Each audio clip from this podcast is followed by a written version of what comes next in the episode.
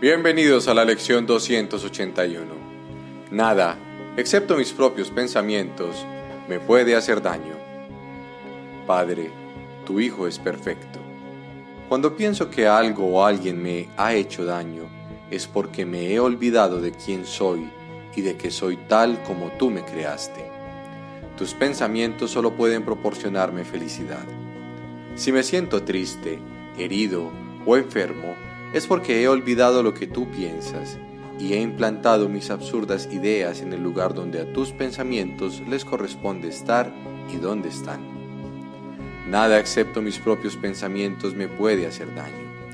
Los pensamientos que pienso contigo solo pueden bendecir.